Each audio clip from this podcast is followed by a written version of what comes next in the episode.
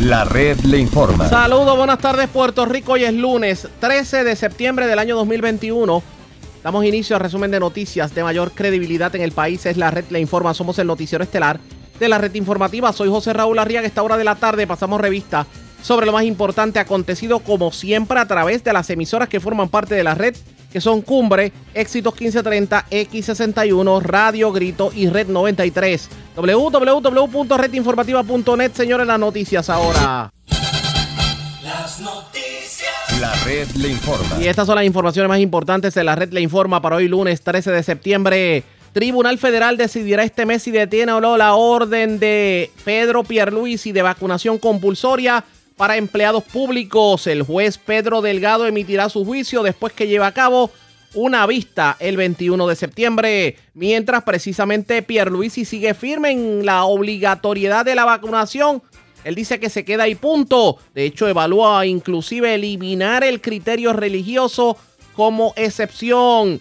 En Calle, profesores universitarios dijeron sentirse inseguros con las medidas de seguridad que está tomando la UPR Calle para manejar el COVID. Ya ha radicado proyecto para consultarle a la ciudadanía si estarían de acuerdo con despenalizar la marihuana. Este fin de semana grupos marcharon en contra de la estadidad. El representante estadista Quiquito Meléndez les invitó a esos grupos a renunciar a la ciudadanía americana si no quieren saber de los amigos del norte. Ultiman a balazos a joven cerca de la plaza del mercado de Salinas, mientras asesinan a mujer este fin de semana en incidente de violencia de género en Gurabo. Ultimaron a balazos a hombre en balacera este fin de semana en Yabucoa. Dos personas maniatadas y asesinadas en carretera de las Marías. Vivos de milagro, dos hombres heridos de bala en hechos separados en el residencial Campo Alegre de Manatí y en la urbanización Marisol de Arecibo. Mueren varias personas en sendos accidentes en Yabucoa, San Lorenzo, Caguas y Dorado. Escuche esto, 20 personas arrestadas en operativo de la policía en residenciales de Manatí y Arecibo, mientras tres personas fueron arrestadas por drogas en intervenciones en la carretera 10 de Utuado. Y el Centro Nacional de Huracanes Detiene el ojo echado una onda tropical que acaba de salir de las costas de África y que tiene altas posibilidades de convertirse en una depresión tropical. Esta es la red informativa de Puerto Rico. Bueno, señores, damos inicio a la edición de hoy lunes del noticiero estelar de la red informativa de inmediato a las noticias. El juez federal Pedro Delgado decidirá a finales de este mes de septiembre si paraliza o no la orden ejecutiva del gobernador Pedro Pierluisi que estableció la vacunación compulsoria contra el COVID o pruebas negativas semanales para los empleados públicos que puedan trabajar de forma presencial. De hecho, el juez federal indicó que se llevará a cabo una vista de interdicto preliminar para el 21 de septiembre. Dijo el juez, el juez federal, y cito, el tribunal se está reservando la resolución de la moción para el interdicto preliminar y la moción para desestimar. Espera emitir una decisión no más tarde de, esta, de mañana martes, después de la vista de interdicto preliminar. También dijo que llevará a cabo una conferencia el día antes del 20 de septiembre y fijó para el día 17 la fecha límite para someter cualquier moción. Dice en una de las mociones el juez que pide a los demandantes que especifiquen qué es lo que están atacando de la orden ejecutiva de Pierluisi. Y para que ustedes entiendan, cuatro empleadas, Zulay Rodríguez, Joama González, Leila Aginorio y Yulisa Piñero, alegan que la orden ejecutiva del gobernador viola sus derechos constitucionales, la catalogan de hecho de arbitraria y conspicua y señalan en la demanda ante el Tribunal Federal que aunque la orden es bien intencionada, amplía la severidad de la pandemia en la isla y plantea que el COVID nunca puso en peligro el funcionamiento normal de nuestro sistema de atención médica. Claro, el Departamento de Justicia, en representación de Pedro Pierluisi, solicita la desestimación de la demanda. Señores, ¿Qué va a ocurrir en esto? Porque la decisión queda en manos del juez federal. Y hay que ver si esto sigue subiendo, tomando sobre todo en consideración lo que dijo la semana pasada el presidente de Estados Unidos, Joe Biden. Pues vamos a analizar esto un poquito. Eh, vamos a darle seguimiento a esta noticia y comienzo con declaraciones que diera el representante legal de precisamente estas cuatro damas, el licenciado Arturo Bauermeister, en entrevista con el licenciado Joe Mercado, esto fue lo que dijo sobre el caso. ¿Por qué estas cuatro damas entienden que se le están violando los derechos con la orden ejecutiva del gobernador que obliga a la vacunación compulsoria para empleados públicos y algunos privados? Vamos a escuchar parte de lo que se dijo en la entrevista. Eh, al gobierno de, Puerto Rico. Eh, eh, pero realmente, ¿verdad? Aquí nosotros no estamos entrando en el, en el tema de OCHA de los empleados privados.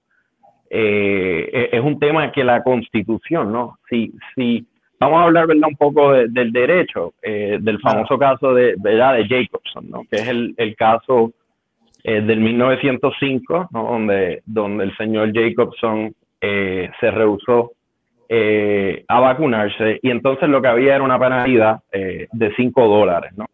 Eh, claro, si no la pagaba iba preso, pero si pagaba la... Sí, él, él, él la, la, la, terminó pagando y, y, y, pues pudo seguir caminando por las calles infectando el, el, smallpox, ¿no? que era una enfermedad terrible, ¿no? como sabemos en la historia. Eh, hoy en día estos son aproximadamente 140 dólares, ¿verdad? Con, con, con la inflación. Claro. Eh, y, y, vamos, eh, el, el, gobierno, ¿verdad? al, a estos empleados públicos, ¿verdad? El gasto semanal que tienen por un término indefinido, porque aquí el, esta orden es, es, indefinida, pues claramente se va a sobrepasar a esos 140 dólares. O sea, y, vamos, eso, eso va a la esencia de, de, que no se le está dando un trato justo a, a, estos empleados. Eso en términos generales, lo que es el, el, el, el substantive due process, ¿no? la, la, la, cláusula de derecho sustantivo de la Constitución Federal. También está el tema eh, religioso, que tú eh, bien destacaste, eh, el, tema ¿verdad? de requerir un affidavit.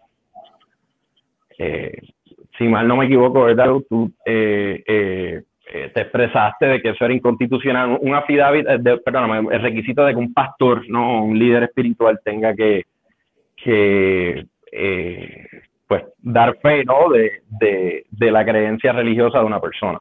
Claro. Eso también se está impugnando. Eh, y, y, de hecho, hasta el día de hoy no hemos recibido una contestación eh, del gobierno en, ah, una para, ¿no? del gobierno en, ese tema. Ok. Para ver si puedo recapitular. Básicamente lo que ustedes están diciéndole al juez es, mire juez, a ver si yo entendí bien. Mandar a hacer este tipo de pruebas resulta oneroso a los empleados gubernamentales y que el gobierno solamente dé la alternativa de la exención médica y la exención por cuestiones religiosas, donde un pastor o un ministro tenga que firmar, también es oneroso para ese empleado y las, y las personas en principio deberían poder eh, tener una exención por razones personales, por objetores por conciencia, por así decirlo, o porque por su creencia religiosa personalísima no necesitarían un ministro. Eso es básicamente lo que estamos hablando. En cuanto a la, parte religiosa, sí. Eh, aquí esto se complica mucho más, Joe, porque a base de la respuesta del gobierno, eh, y esto es algo que el juez todavía no se ha expresado, eh, y a base de la manera en que está escrita la orden ejecutiva, parece ser que el hecho de, tener una, una excepción religiosa o médica no vale de nada, porque una persona que simplemente se rehúsa por la razón que sea, entiéndase no médica o no religiosa, como quiera le aplican eh, el mismo esquema de, de, pruebas semanales, ¿verdad? O sea que, claro, y, y, en todo esto, pues la percepción es que son necesarias y la gente está, eh, como sabemos, volviéndose loca consiguiendo estos affidavits, eh, hasta están investigando al pastor Norman, ¿no? y entonces, por otro lado, pues, pues estas excepciones parece como cualquiera puede someterse al, al mismo régimen ¿no? de, de prueba semanal. Pues entonces, ¿para qué, qué, ¿verdad? ¿Qué, valen eh, eh, estas, estas excepciones? Que realmente, sin duda, es una carga para tener que conseguir y pagar ¿no? por, por, por, por conseguir esta ciudad. O sea, que eso es un tema distinto, ¿no? Eh, y, y, para aclarar, no, no es. El, el Estado tiene que, especialmente en, en cuanto a los objetores religiosos, tienen métodos menos onerosos ¿no? de alcanzar su objetivo. Eh, y, eso es el tema aquí, ¿no? Eh, y claro, vemos en contexto eh, los distintos casos y estatutos similares, por ejemplo, el famoso caso de Indiana de los estudiantes. Eh, en ese caso, los estudiantes pues, tenían la opción de trabajar remoto, perdóname, de estudiar remoto. Sí. Y, y, también le pagaban las pruebas cuando, cuando ¿verdad? llegaban al, al, campus, se podían hacer las pruebas. Los estudiantes rehusaban a, a, a cosas. Esto es un caso bien distinto. Aquí, aquí los empleados públicos eh, están puestos, eh, ¿verdad? los demandantes dispuestos a hacerse las pruebas. El, problema es que la manera en que está diseñado el, el, la excepción realmente lo, pone en una posición de, de, de tener que o vacunarse o, o, o, o, buscar todo trabajo, ¿no? Y, y, entonces los, estos empleados de carrera tienen un, un, derecho protegido, ¿no? De propiedad bajo la constitución que, que eh, se le debe y no se le dio el, debido proceso de ley. Le pregunto, o sea, que son muchos temas. ¿no? Sí, licenciado, el gobierno tenía, si, si más no me equivoco, tenía hasta el día 7 de, de septiembre para conseguir lo que el juez federal, en este caso, don Pedro Delgado Hernández, le pidió, que fue el total de contagiados de muertes por la pandemia, el promedio diario de contagiados los hospitalizados, la tasa de positividad, el proceso de autorización de las vacunas, el total de personas vacunadas y los síntomas que esas personas han arrojado cuando se infecta. Le pregunto, licenciado, ¿el gobierno los consiguió? El gobierno presentó eh, una serie de evidencias eh, eh, que estamos estudiando, ¿verdad? el tema aquí más puntual yo es que el gobierno se ha rehusado a, debatir estadísticas y estudios científicos. Eh, eh, la posición del gobierno es que, el, el, juez no tiene que entrar en, en estadísticas. Eh, y de hecho, el Supremo Federal en Jacobson consideró estadísticas, ¿no? O sea que, que ahora que el gobierno, pues estamos eh, eh, entre todos los abogados tratando de ponernos de acuerdo en ver qué estadísticas se pueden estipular eh, y lo que, lo que obviamente es información pública, ¿verdad? Claro. Le pregunto, parte de los argumentos de ustedes es que los mandatos de vacunación son excesivos, que no responden a un interés real de salud pública, pues porque la pandemia en la isla está controlada. ¿Eso lo contestó el gobierno de Puerto Rico en su contestación a la demanda o eso no lo han contestado? Todavía el gobierno no ha eh, podido eh, rebatir las, estadísticas que se presentaron eh, que demuestran que que nunca, pues el sistema de, salud nunca ha estado eh, a, un nivel eh, comprometido. Eh, y, que, ¿verdad? todo, ¿verdad? Obviamente sigue bajando en los últimos, casi las últimas tres semanas, porque esto es un pico, ¿no? son olas, ¿no? Esta es la tercera ola seria que, que tenemos en Puerto Rico que se manifestó a través del mundo, ¿verdad? Con la variante Delta. Eh, y, y, ya vemos, ¿verdad? Todo en descenso nuevamente. Pero eh, yo, ¿verdad? No, no creo que esto va a ser un tema tan controversial. Las estadísticas son las estadísticas. Lo que queremos poner en contexto también es las estadísticas de la necesidad, ¿verdad? De, de vacunar lo que entendemos que es posiblemente menos de un 5% de empleados públicos que quedan sin vacunar. Sí, eh, licenciado, el juez le había concedido, le había concedido a ustedes hasta el 9 de septiembre, si no me equivoco, para oponerse a la moción de desestimación de gobierno y luego hasta cinco días laborables adicionales para cualquier réplica. ¿Cómo, cómo va eso? ¿Pudieron oponerse? Sí, se presentó la oposición a la moción de desestimación eh, y, luego de, de esta erradicación, eh, surgió la vista del viernes, donde el juez pauta una conferencia eh, de interdicto preliminar. Ok, entiendo que entonces para el 16 de septiembre el caso pudiera quedar sometido y listo para, para verse en sus méritos. No, en sus méritos, sino a nivel de, desestimación eh, y eh, para efectos de la, de la vista preliminar. Para efectos de la vista preliminar. Y le, pregunto, sí, le pregunto, licenciado, ustedes, rapidito, que ya estamos terminando y muchas gracias por estar con nosotros, eh, habían sometido también un caso respecto a otro, eh, otro caso que fue del que me habló al principio de la entrevista respecto a comercios que estaban desafiando el requisito de verificar el estatus de vacunación y la, lo oneroso que les resultaba a ellos, no solamente hacer eso, sino ese, esa limitación del 50% de capacidad. ¿En qué etapa está ese caso entonces de estos negocios privados? Ese, ese caso está eh, en la etapa eh, de los pleadings también. Eh, el gobierno tiene hasta el 16 de septiembre para presentar su contestación o moción de desestimación eh, y su respuesta al injunction preliminar. Ese caso tiene un componente sí, perdón, ante, el, juez eh, Raúl Ariel Marcocha, un juez distinto. Sí, ese era, eh, ese era. Me imagino que no entendieron. Y el que entendió lo felicito, pero por lo menos muchos nos perdimos en esto. Pero para que ustedes sepan de qué se está hablando. Resulta que cuatro empleadas sometieron una demanda ante el juez federal Pedro Delgado, entendiendo que se estaban violando sus derechos constitucionales con la obligatoriedad de la vacunación o el que se presentaran pruebas negativas de COVID todas las semanas. También hay otra demanda que es de varios comercios que entienden que es muy oneroso esta reglamentación de que se pida la vacunación, la tarjeta de vacunas en la entrada de los negocios.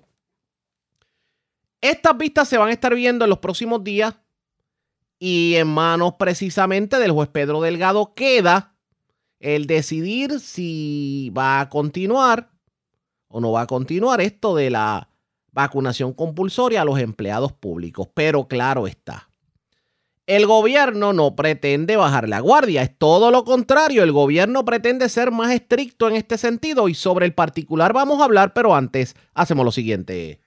Presentamos las condiciones del tiempo para hoy. Hoy lunes, se esperan condiciones de tiempo inestables. La combinación de humedad tropical profunda y una vaguada en la altura, justo al oeste del área, resultará en el desarrollo de actividad de aguaceros y tronadas generalizadas sobre porciones del interior y cuadrante noroeste durante las horas de la tarde, inundaciones urbanas y de riachuelos al igual que deslizamientos en áreas de terreno empinado, serán posibles con la actividad más fuerte y persistente. Para las aguas locales, se esperan condiciones marítimas tranquilas con oleaje de hasta 5 pies y vientos de hasta 15 nudos. Existe un riesgo moderado de corrientes marinas a través de la mayoría de las playas del norte de Puerto Rico, al igual que para la mayoría de las playas en Culebra y las playas del este en Vieques. En la red informativa de Puerto Rico, este fue el informe del tiempo. La red le informa. Señores, regresamos a la red le informa. Somos el noticiero estelar de la red informativa. Gracias por compartir con nosotros. Como le dije, el gobierno no va a bajar la guardia insiste en la vacunación. Y de hecho, el gobernador dice que espera por la guía del gobierno federal para atender la orden ejecutiva del presidente Joe Biden sobre el requisito de vacunación para los empleados y contratistas federales, así como para las empresas con 100 empleados o más. Y de hecho, el gobernador inclusive evaluaría la posibilidad de eliminar consideraciones religiosas para la vacuna del COVID. Escuchemos las declaraciones del primer ejecutivo. Medida del presidente Biden, pues es algo similar. Acaba de anunciarla mi equipo de trabajo, el asesor legal en la fortaleza, está revisándola. Vienen unas guías que no han publicado todavía. Queremos ver cuando publiquen las guías porque la orden es bastante general. Eh, queremos ver que realmente eh, eh, cuáles son las, las exclusiones, si alguna, que tiene esta política eh, tengo que decir que hasta el momento lo que nosotros hemos implantado ha dado resultado. La inmensa mayoría de los servidores públicos se han vacunado como pedimos y vamos a estar vigilantes y monitoreando lo que está pasando en el resto de los sectores que también en los que hemos promovido la vacunación. Mi posición ha sido permitir el que eh, aquellos que contrario a nuestra exhortación, no quieran vacunarse, pues puedan acudir a sus eh, eh, lugares de empleo presentando una prueba negativa todas las semanas. Ese ha sido mi juicio hasta el momento. De igual manera, en, los comercios en los que hemos, estamos promoviendo la vacunación, siempre hemos dado la opción vacunación, prueba de vacunación o prueba negativa. Y lo he hecho pues respetando eh, las libertades individuales, aunque vuelvo, insisto, que la solución es la vacunación. Así que hasta ahora esas han sido, mi, esas han sido mis decisiones. Eh, siempre yo he estado dispuesto a reconsiderarlas, pero no lo voy a hacer nuevamente a la ligera. Quiero ver las guías de, lo que el presidente Biden está eh, em, aplicando o imponiendo para entonces ver si hacemos lo mismo en Puerto Rico. Eso fue lo que dijo el gobernador. El gobernador y la administración de turno siguen firmes en que van a mantener el requisito de vacunación o pues la presentación de una prueba negativa de COVID. Así que eh, parece que todo tiende a indicar que por más demandas que le hagan al gobierno, el gobierno no va a dar su brazo a torcer y sobre todo cuando el gobierno de Estados Unidos va dirigido hacia el mismo lugar. Mientras el hacha va y viene, resulta que Puerto Rico ya sobrepasó las 3.000 muertes por COVID en lo que va de pandemia. Y hoy lunes se informa de 5 muertes adicionales y 354 hospitalizados por COVID. De hecho, los fallecidos, tres hombres y dos mujeres, están entre las edades de 43 a 82 años. Y debido a estos fallecimientos, pues obviamente ya sobrepasamos la cifra de 3.000. Son 3.003 muertes en lo que va de pandemia. Hay en intensivo 100 adultos, 2 pediátricos, eh, hospitalizados 335 adultos y 19 pacientes. Mientras, eh, al momento, 2.102.361 personas o un 73.8% de puertorriqueños ya se han vacunado contra el COVID. Secretario de Salud, doctor Carlos Mellado, insiste en la vacunación y en que no se debe bajar la guardia. Escuchemos declaraciones del secretario.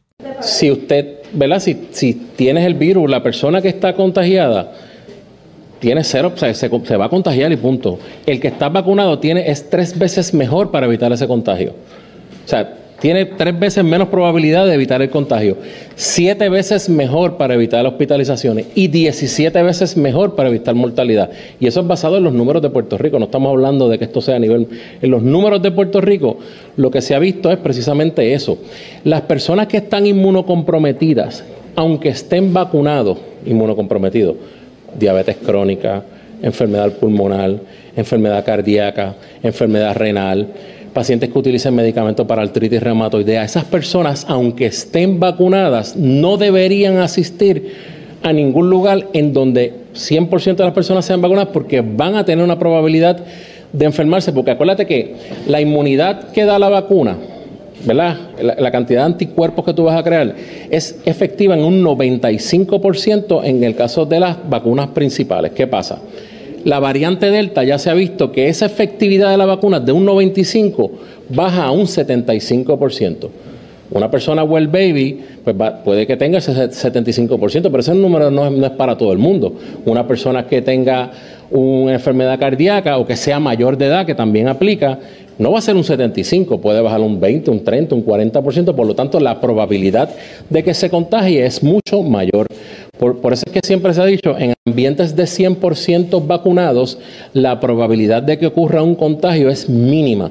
Pero si, una persona que no está vacunada va ahí, pues sí va a ser una probabilidad mucho mayor, porque en el virus Delta eh, eh, una persona puede contagiar hasta 3.5 personas a la misma vez. Es mucho más, eh, se contagia mucho más rápido.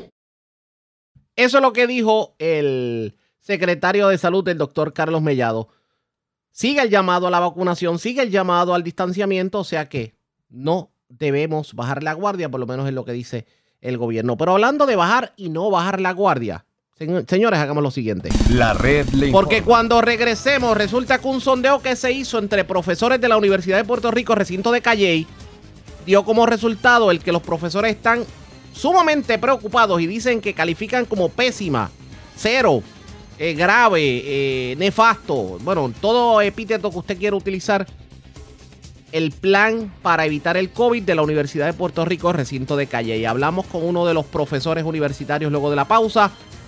Regresamos en breve con más en esta edición de hoy lunes del Noticiero Estelar de la Red Informativa. Red Informativa. La red le informa. Señores, regresamos a la red le informa. Somos el noticiero estelar de la red informativa edición de hoy lunes. Gracias por compartir con nosotros. Casi tres cuartas partes de los profesores encuestados en la Universidad de Puerto Rico en Calle en medio de un sondeo que se hizo precisamente relacionado al COVID, dijeron sentirse muy inseguros o inseguros del todo con las medidas de seguridad que la Universidad de Puerto Rico, recinto de Calle, ha tomado para manejar el COVID. De hecho, la alarma entre profesores ante el avance de la variante Delta y las deficiencias en el protocolo de prevención establecido por la Universidad de Puerto Rico en Calley ha resultado en la presentación de una querella del presidente interino de la Asociación de Personal Docente de la UPR Calley, el profesor Humberto Malavé, ante la OCHA el pasado 26 de agosto. Y según la encuesta, casi, casi la mitad de los profesores universitarios están totalmente inseguros ¿Qué está pasando en la Universidad de Puerto Rico en Calle? Yo lo tengo en línea telefónica al profesor Humberto Malavé, educador y presidente interino de esta organización. Saludos, buenas tardes, bienvenido a la red informativa. Sí, buenas tardes, gracias por la oportunidad y saludos a todos los radioescuchas. Eh, como muy indicaste, hicimos una encuesta con los eh, profesores de la UPR en Calle y el resultado pues, fue, digamos, casi un 23% de los profesores contestaron, lo, lo cual es una cantidad alta. Y la mayoría, casi tres cuartas partes, están preocupados, muy preocupados, digamos, con el protocolo del COVID-19 en Calle. A modo de ejemplo, hace ya cuatro semanas que empezaron las clases, incluyendo la semana de la matrícula, no se nos han informado los casos semanales de COVID como se requieren en el protocolo. No hay nada, no, no sabemos si alguien está positivo o no. Hoy amaneció en, el nuevo día, sale la noticia contundente prevalencia del Delta. Y la semana pasada ya un estudiante salió positivo. El estudiante el miércoles pasado se comunicó con servicios médicos, le informó que se sentía con síntomas de COVID le dijeron que se hiciera la prueba, le avisara para expulsarlo de la clase y que el protocolo de aviso y de seguimiento, eso es con otra oficina, eso es administrativo. Profesor, perdone que le interrumpa, pero hay algo que yo no entiendo en todo esto y usted me orientará.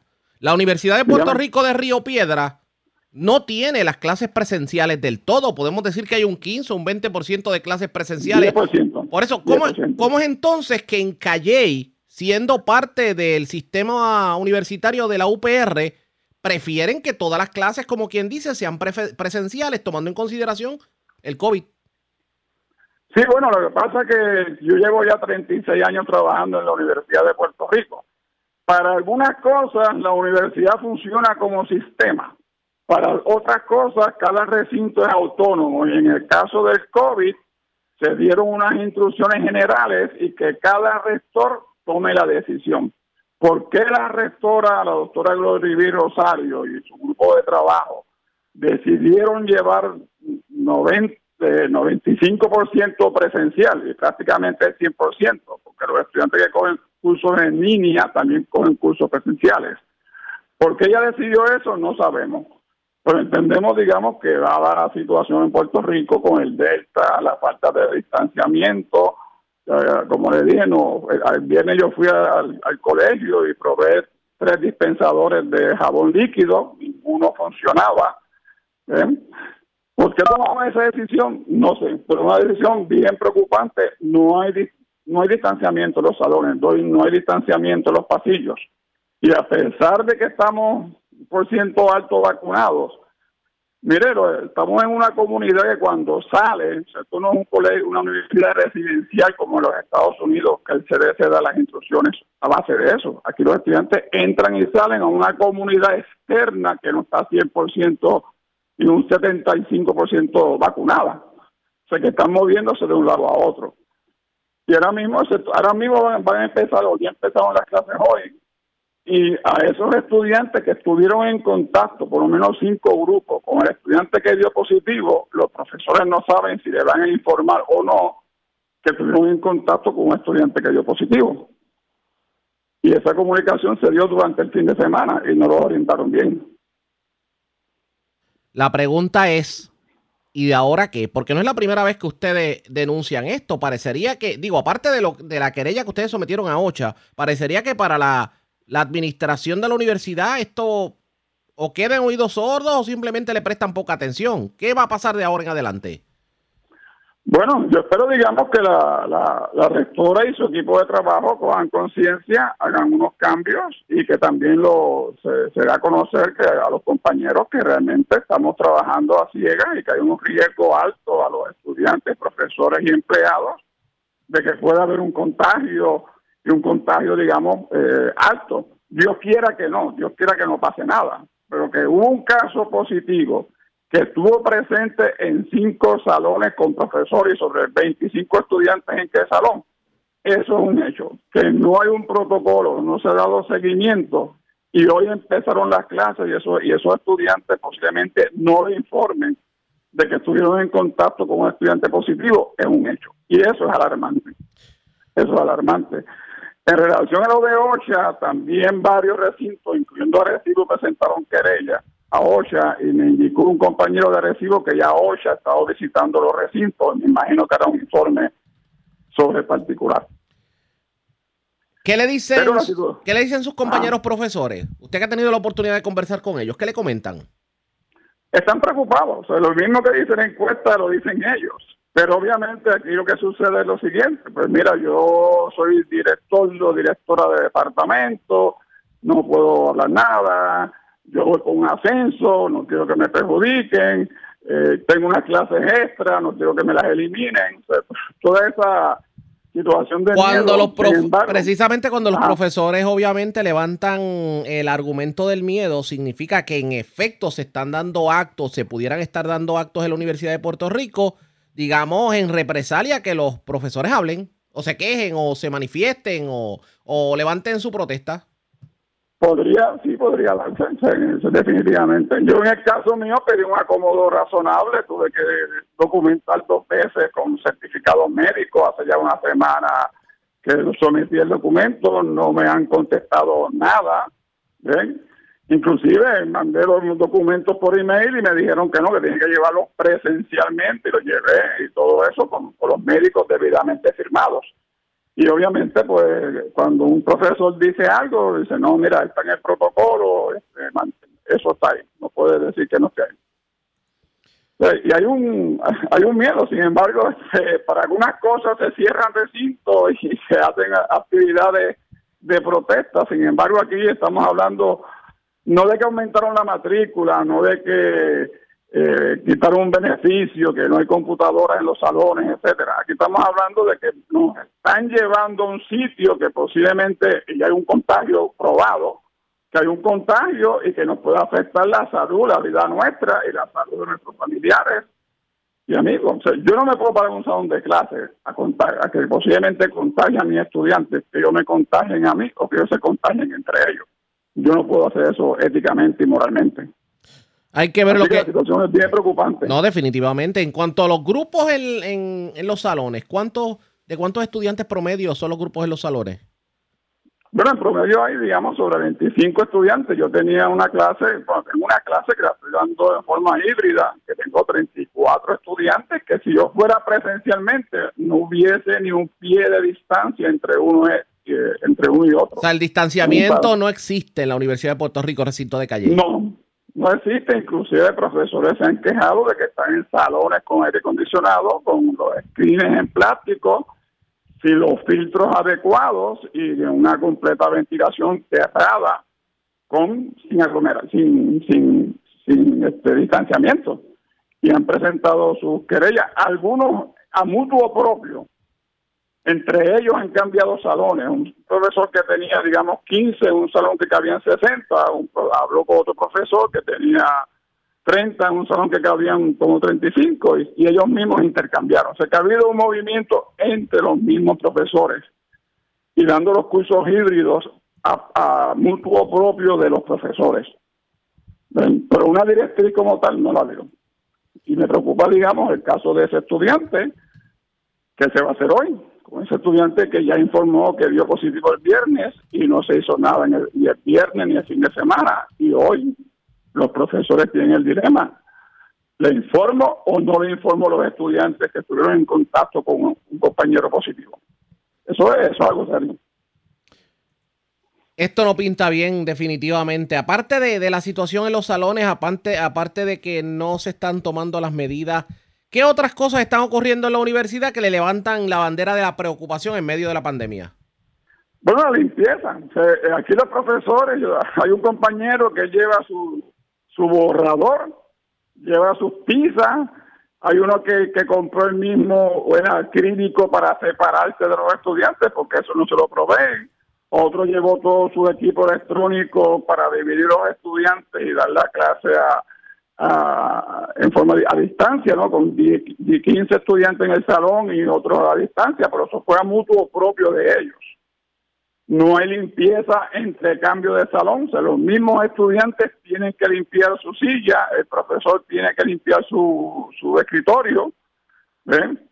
Así que no, no, hay, no hay limpieza, no hay distanciamiento, la situación es crítica y lo peor todavía es que no hay un protocolo que le puedan haber explicado a uno qué uno hacer si se contagia a un estudiante, como el caso que ya se dio y está ocurriendo ahora mismo.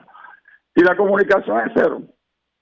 la rectora y el decano contestan, ve el protocolo, ve el protocolo, y uno lee el protocolo de arriba hacia abajo, de izquierda a derecha, ¿qué hago? ¿Qué hago? Hay que. Ah, nuevamente, yo espero que no pase nada. Esperemos. Pero no podemos jugar a probabilidades en esta situación. tenemos que bregar algo más, más cuidadoso, porque estamos este, hablando de la salud, la vida de estudiantes, profesores, y esto no, esto no es probabilidades. hay que tomar decisiones contundentes. Y si Río Piedra, el recinto más grande, se fue 10% presencial, ¿por qué Calle y otro recinto quieren tener 100% a los estudiantes y profesores allí sin haber tomado las medidas correspondientes. Que si me dicen a mí que voy a dar clase en un salón con 10 estudiantes, chévere. Y si la otra es híbrido o en línea, bien, pero ni tan siquiera nos quieren allí con los estudiantes al frente de nosotros y en los pasillos, que le puedo enviar fotos, que parecen que están en la placita de San Dulce. Wow, no está fácil. Profesor, gracias por haber compartido con nosotros. Buenas tardes.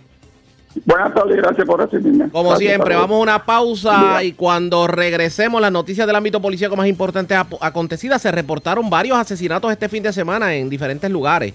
Salinas, Curabo, Aguas Buenas, eh, entre otros. También Yabucoa. Varios accidentes fatales. Hablamos de eso luego de la pausa. Regresamos en breve. La red le informa. Señores, regresamos a la red le informa. Somos el noticiero estelar de la red informativa, edición de hoy lunes. Gracias por compartir con nosotros. Vamos de inmediato noticias del ámbito policíaco. Comenzamos en el sureste de Puerto Rico, porque señores, cinco asesinatos, dos accidentes fatales y dos suicidios se reportaron este fin de semana. Uno de ellos ocurrió en Salinas. Un joven de 20 años fue asesinado en la parte de atrás de la plaza del mercado y es Nexandra Negrón, oficial de prensa de la policía en Guayama, quien nos trae detalles en vivo. Saludos, buenas tardes. Buenas tardes. ¿Qué información tenemos? Agentes adscritos al distrito de Salina investigaron el asesinato de un hombre ocurrido a eso de las 11 y 52 de la noche en la calle Sánchez López, detrás de la Plaza del Mercado en Salinas. Una llamada al sistema 911 alertó a las autoridades sobre un herido de bala en el lugar. Un vehículo Toyota Pickup transportó a Gerardo José Santiago Marcano, de 20 años, vecino de Salinas, al Hospital Surmed, donde fue declarado muerto por el médico de turno. El agente Cruz Luna, escrito a la División de Homicidios del Cuerpo de Investigaciones Criminales de Guayama, junto a la fiscal Brenda L. Soto, de Fiscalía de Guayama, continuarán con la investigación de este caso. Muy buenas tardes. Y buenas tardes para usted también. Gracias, era Alexandra Negrón, oficial de prensa de la policía en Guayama, de la zona sureste. Vamos a la zona norte. Porque vivos de milagro se encuentran dos hombres que fueron heridos de bala, uno en el residencial Campo Alegre de Manatí y el otro en una urbanización de Arecibo. Mayra Ortiz, oficial de prensa de la policía en el norte con detalles. Saludos, buenas tardes. Buenas tardes. ¿Qué información tenemos? Se reportó a través del sistema de emergencia 911 un herido de bala ayer en horas de la noche en la urbanización Marisol, en la calle 5, frente a la D de 17 en el pueblo de Arecibo, según informa el agente José Arce del precinto 107 de Arecibo, que alega Noel Irizarri Ramírez, de 50 años, que salió de su residencia a botar la basura cuando un vehículo en marcha realizó unas detonaciones alcanzándolo en el área del muslo derecho. Irizarri Ramírez fue transportado por el paramédico Cruz de Emergencia Médica Estatal al Hospital Pavía de Arecibo, atendido por el médico de turno, quien diagnosticó herida de bala en el muslo derecho con entrada y salida y lo refirió al Centro Médico de Río Piedra y su condición hasta el momento es estable, Continúa con la investigación el agente Alexis Camacho de la División de Homicidio del Área Arecibo bajo la supervisión de la teniente Rose Rosado Pérez. También se reportó otro herido de bala hoy en horas de la madrugada en el residencial Brisas del Campo Alegre, edificio 4, en el área de las escaleras en el pueblo de Manatí. Según informa el agente Jorge Ramos del distrito de Manatí, que alega Jonathan Rosa Hernández, de 27 años, residente de Manatí, que mientras bajaba por las escaleras del lugar antes mencionado, escuchó unas detonaciones, acto seguido sintió un fuerte dolor en el muslo derecho y se percata que estaba herido de bala. Rosa Hernández fue transportado por su hermana al Hospital Doctor Center de Manatí, atendido por el médico de turno, quien diagnosticó herida de bala en el muslo derecho con entrada y salida y su condición hasta el momento es estable. Continúa con la investigación la agente María del C. Rodríguez Rivera, de la División de Homicidio del área Arecibo. Hasta el momento, esas son las novedades que tengo en el área Arecibo. Que pasen buenas tardes. Y buenas tardes para usted también. Gracias, Ana Mayra Ortiz, oficial de prensa de la Policía en Arecibo del Norte. Vamos a la zona centro-oriental de Puerto Rico, porque otro de los asesinatos que ocurrió este fin de semana fue un incidente de violencia de género ocurrido en la zona de Gurabo. Un hombre utilizó una soga para estrangular a su compañera consensual y luego con un pedazo de madera la golpeó y le propinó un golpe. Le causó la muerte en el acto se erradicaron los cargos criminales correspondientes. Esta persona durmió tras las rejas. Además, dos accidentes fatales se reportaron este fin de semana en la zona centro-oriental. Uno ocurrió anoche, una persona murió en un accidente con motora. Otro ocurrió el domingo. Un conductor de camión murió tras chocar con otro camión. La persona que lo acompañaba resultó herida. Edgardo Ríos Quereto, oficial de prensa de la policía en Caguas con detalles. Saludos, buenas tardes. Buenas tardes. ¿Qué información tenemos? La agente Jesús Torres, adscrito a la edición de homicidios del 6C de Caguas, bajo la supervisión del sargento David Correa, informó sobre la erradicación de cargos criminales por los delitos de asesinato y violaciones a la ley de armas en contra de Jorge A. Batis Colón, de 60 años, por hecho ocurrido en horas de la mañana del sábado 11 de septiembre en el kilómetro 0.1 de la carretera 9944 en Gurabo. Sobre la investigación que, Luego de una discusión con la víctima, identificada como Rosa J. Félix Gómez, de 54 años, y con quien sostenía una relación sentimental, Batis Colón utilizó una soga para estrangular y luego con un objeto contundente, pedazo de madera, la golpeó en el área de la cabeza, ocasionándole la muerte en el acto. Este caso fue consultado con la fiscal Ana Martínez, quien instruyó a radicar cargos por violación al artículo 93E, asesinato en primer grado del Código Penal de Puerto Rico, y dos cargos por violaciones al artículo 6.06 portación y uso de armas blancas de la ley de armas. Posteriormente, el caso fue presentado ante la juez Marangeli Colón del Tribunal de San Juan, quien luego reparó la evidencia determinó causa para arresto, imponiendo una fianza de 3 millones de dólares, la cual no prestó, siendo fichado e ingresado en la cárcel regional de Bayamón hasta la vista preliminar señalada para el 21 de septiembre en el Tribunal de Caguas. Por otra parte, en horas de la noche de ayer, se reportó un accidente de carácter fatal con motociclista en hecho ocurrido en el kilómetro 10.4 de la carretera PR-183 en San Lorenzo. Según información, mientras un hombre identificado como Héctor M. de Jesús Benítez, de 32 años y vecino del mencionado municipio, transitaba por la mencionada vía en una motora Kinko One, año 2018, este pierde el control y dominio de la misma e impacta la pared del establecimiento La Eminencia Estudio, que ubica en el lugar ocasionando heridas que le causaron la muerte en el acto. La agente María Díaz, adscrita a la edición de patrullas de carretera y autopistas del área de Caguas, en unión al fiscal Fernando Machado, se hicieron cargo de la investigación.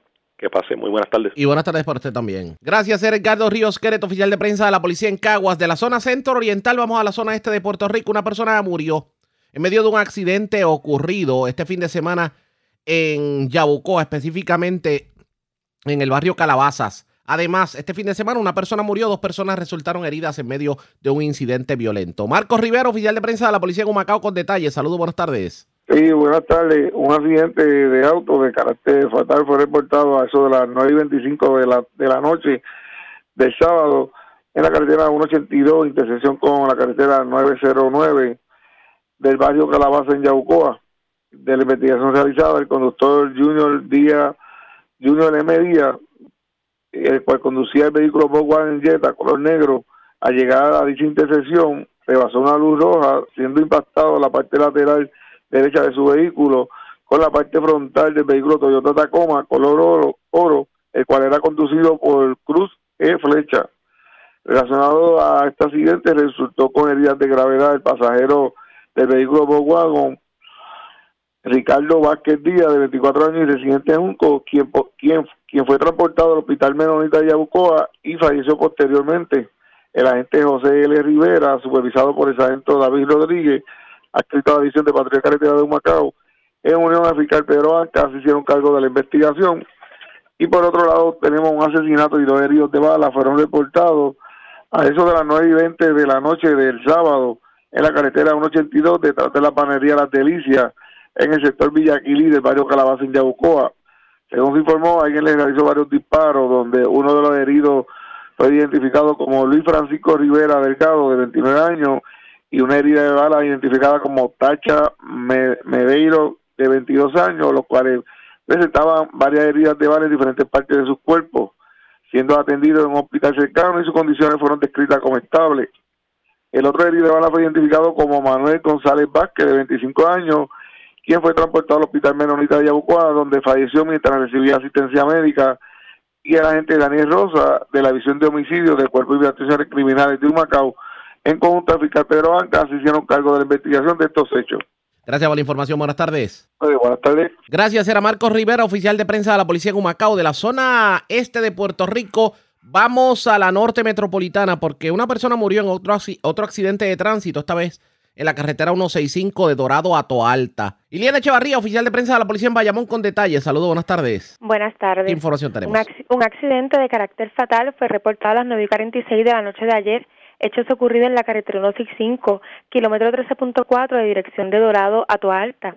De acuerdo a la información preliminar, mientras Ángel Joel Rivera, de 37 años, conducía su vehículo Ford Taurus de color blanco por el lugar antes mencionado y al llegar al kilómetro 13.4 lo hacía a una velocidad mayor a la permitida por ley, dando a lugar que por tal descuido y negligencia perdiera el control y dominio del volante, saliendo de la vía de rodaje, impactando con la parte frontal del vehículo a un árbol que se encontraba a orillas de la carretera.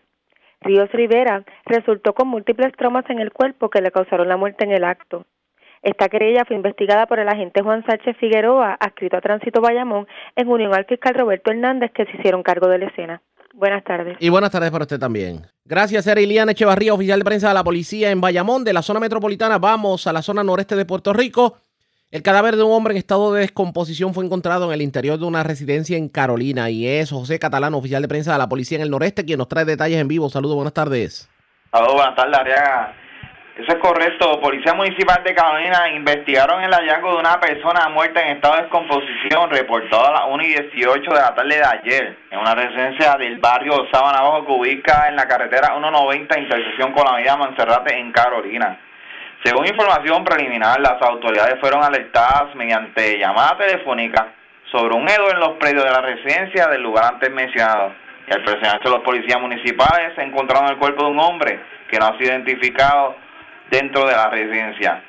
Al momento no se pueden apreciar signos de violencia visibles debido a la condición del cuerpo. El policía municipal de Carolina Carrasquillo investigó, investigó preliminarmente refiriendo el caso de adición de agresiones del Cuerpo de Investigaciones de Carolina. Gracias por la información. Buenas tardes. Por aquí siempre a la orden, Era José Catalán, oficial de prensa de la policía en la zona de Carolina. Más noticias del ámbito policial con nuestra segunda hora de programación mientras hacemos lo siguiente. La red le informa. A la pausa, identificamos nuestra cadena de emisoras en todo Puerto Rico y regresamos con más en esta edición de hoy, lunes del Noticiero Estelar de la red informativa. La red le informa. Señores, iniciamos nuestra segunda hora de programación. El resumen de noticias de mayor credibilidad en el país es La red le informa. Somos el noticiero estelar de la red informativa, edición de hoy lunes 13 de septiembre. Vamos a continuar pasando revistas sobre lo más importante acontecido, como siempre, a través de las emisoras que forman parte de la red, que son Cumbre, Éxitos 1530, X61, Radio Grito y Red 93, www.redinformativa.net. Señores, las noticias ahora.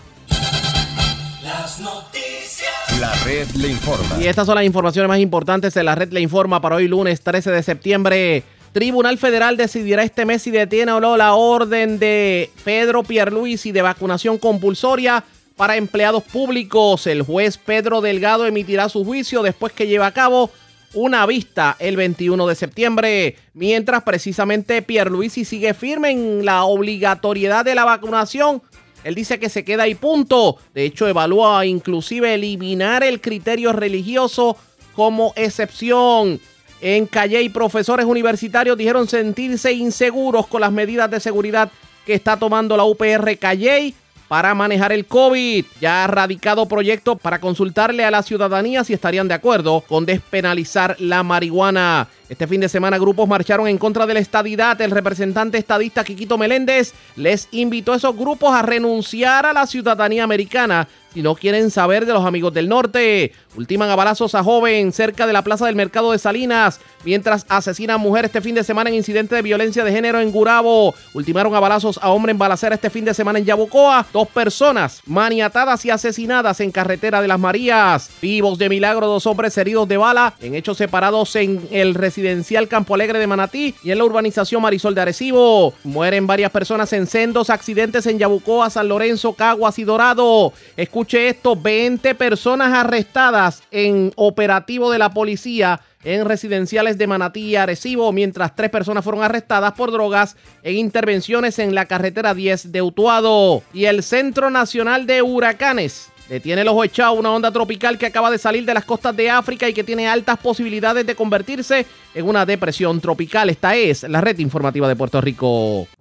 Señores, regresamos a esta segunda hora de programación aquí en Noticiero Estelar de la red informativa de inmediato a las noticias. La semana pasada fue tema de conversación el que, digamos, se evalúa la posible despenalización de la marihuana. Tanto así que el propio gobernador Pedro Pierluisi dijo que estaba a favor de la despenalización de la marihuana. La pregunta es, ¿usted, amigo radio oyente, estaría de acuerdo con que se despenalice la marihuana en Puerto Rico? Pues la compañera Yola Virella de Metro entrevistó al representante Orlando Aponte, que de hecho es el presidente de la Comisión de los Jurídicos de la Cámara de Representantes y por donde tendrá que pasar un proyecto como ese y esto fue lo que dijo sobre el particular. Está con la, la coautoría de otros tres representantes uno de ellos es el, representante Juan José Santiago, representante del distrito número 28, de los pueblos también de la montaña. Eh, eh, también como coautores hay dos nuevos progresistas.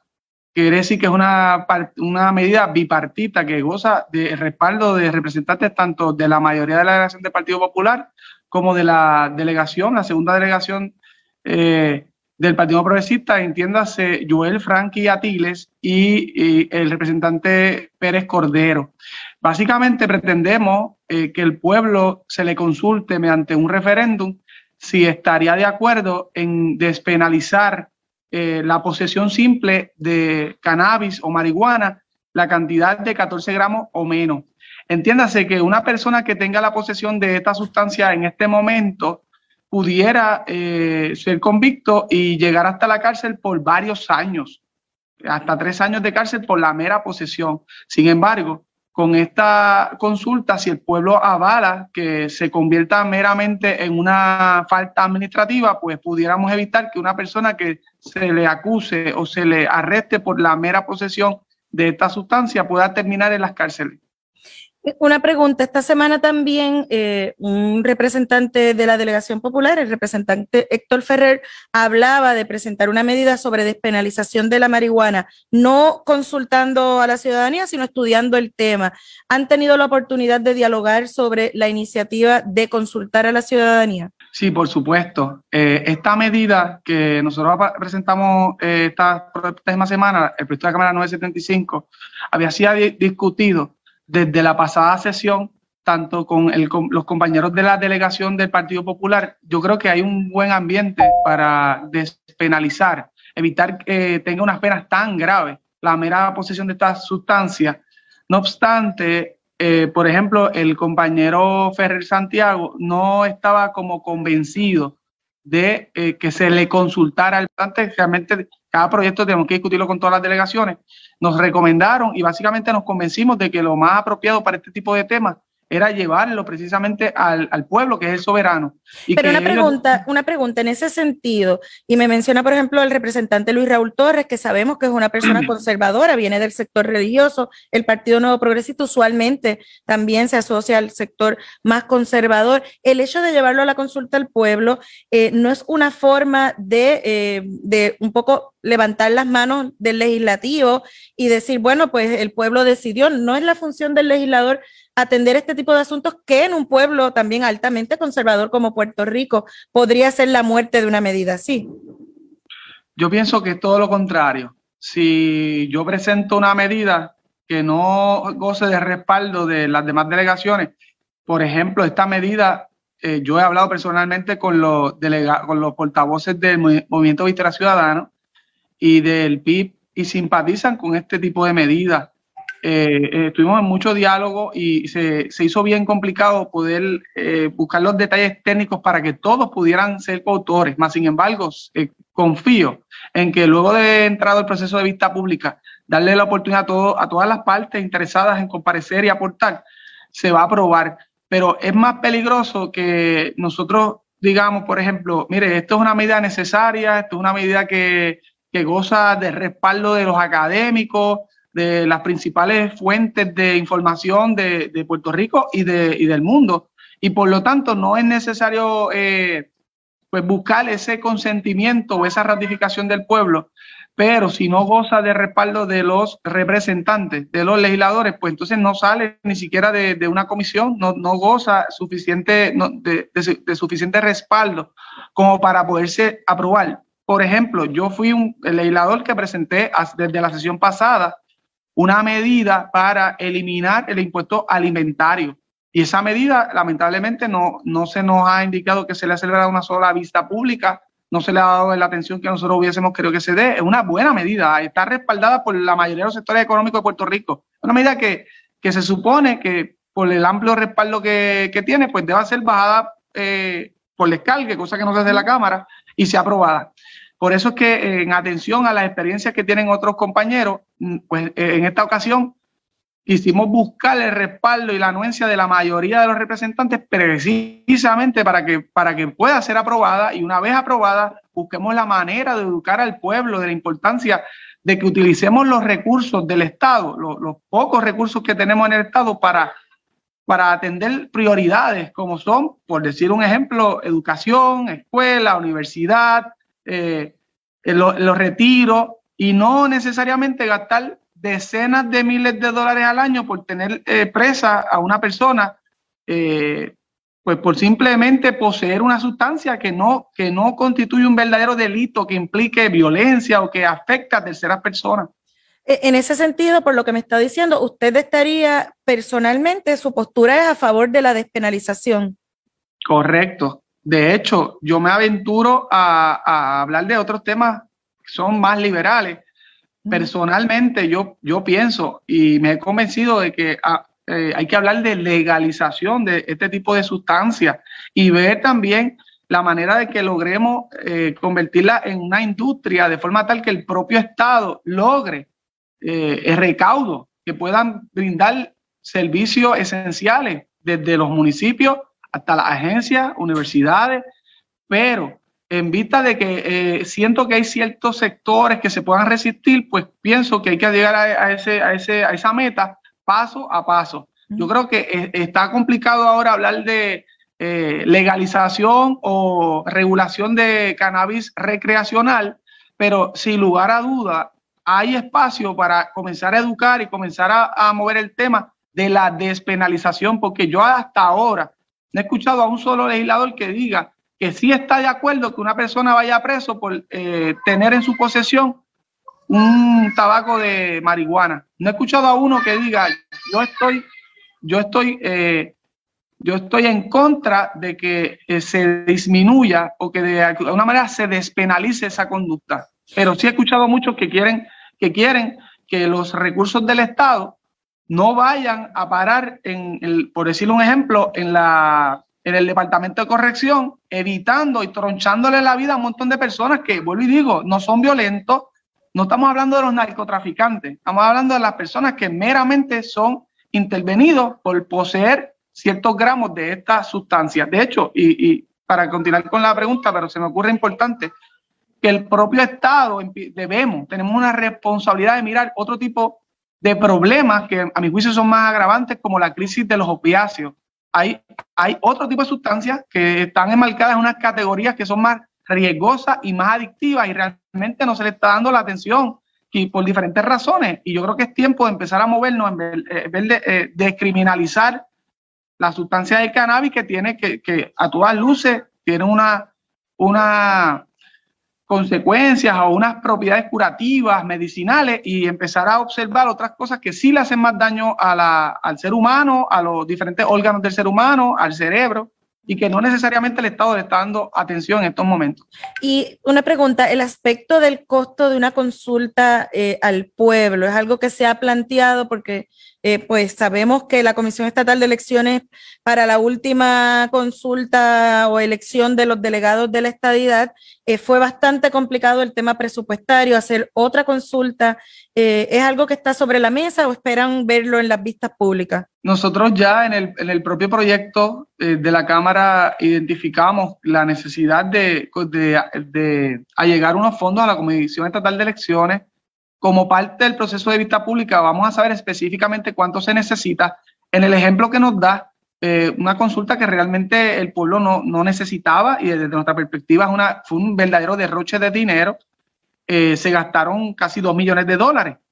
Ciertamente, eh, nosotros pretendemos que de los ingresos que están llegando al propio tesoro, al erario público, a través de la ley medicinal, a través de la Junta de Cannabis Medicinal, hemos entendido que son más de 20 millones de dólares que le están llegando al gobierno producto de esta industria de cannabis medicinal, pues nosotros pretendemos que de esos recaudos que produce precisamente esta sustancia, ¿verdad? O este, este mercado de cannabis medicinal, podamos identificar fondos para poder eh, realizar esta consulta sin necesidad de poner en riesgo eh, pues la, la propia Comisión Estatal de Elecciones, las operaciones de, esta comisión o eh, quitar dinero de otros servicios esenciales. Más bien, están entrando unos millones de dólares a través del cannabis y nosotros queremos que de, de esos ingresos que están llegando al erario se separe una cantidad para hacer esta consulta que pudiera costar tan poco, digo, desde nuestra perspectiva, poco, como 100 mil dólares, como, como fue lo que costó la elección del compañero Pérez Cordero que, se, que es un representante por acumulación, o sea, un escaño que requirió la votación de los electores de todo Puerto Rico.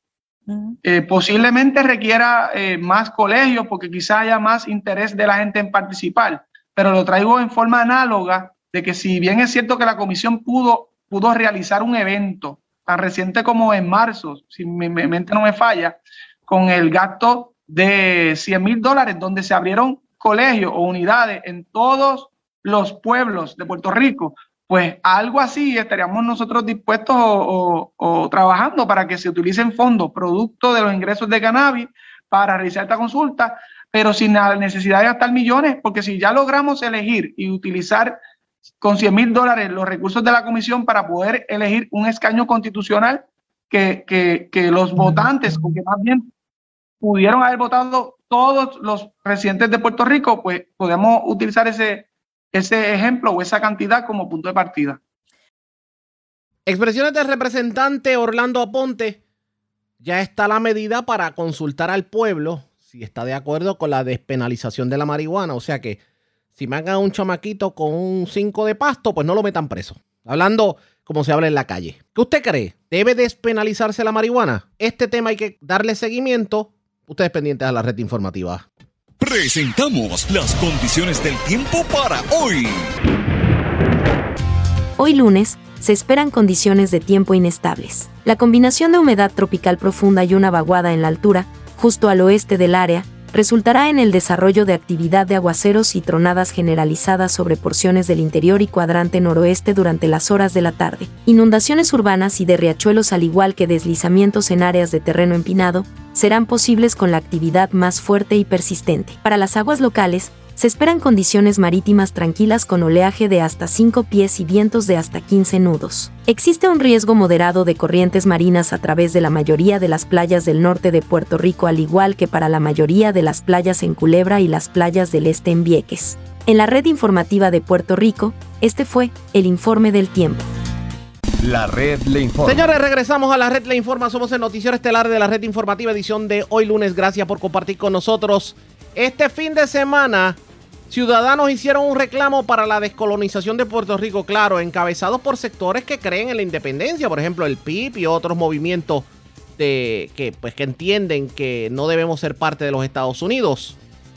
Esta marcha se dio en el viejo San Juan, de hecho llegaron al ala norte del Capitolio. Vamos a escuchar parte de las declaraciones que dieran algunos líderes políticos, entre ellos el representante Denis Márquez, la senadora María de Lourdes Santiago, el otro era candidato a la gobernación por el PIB, Juan Dalmau, entre otros. La Junta de Control Fiscal, la expresión más burda del colonialismo, y por lo tanto tenemos que insistir en ese proceso de descolonización que el Partido Independiente puertorriqueño ha invitado al país a buscar unos consensos procesales, unos consensos para adelantar ese proceso.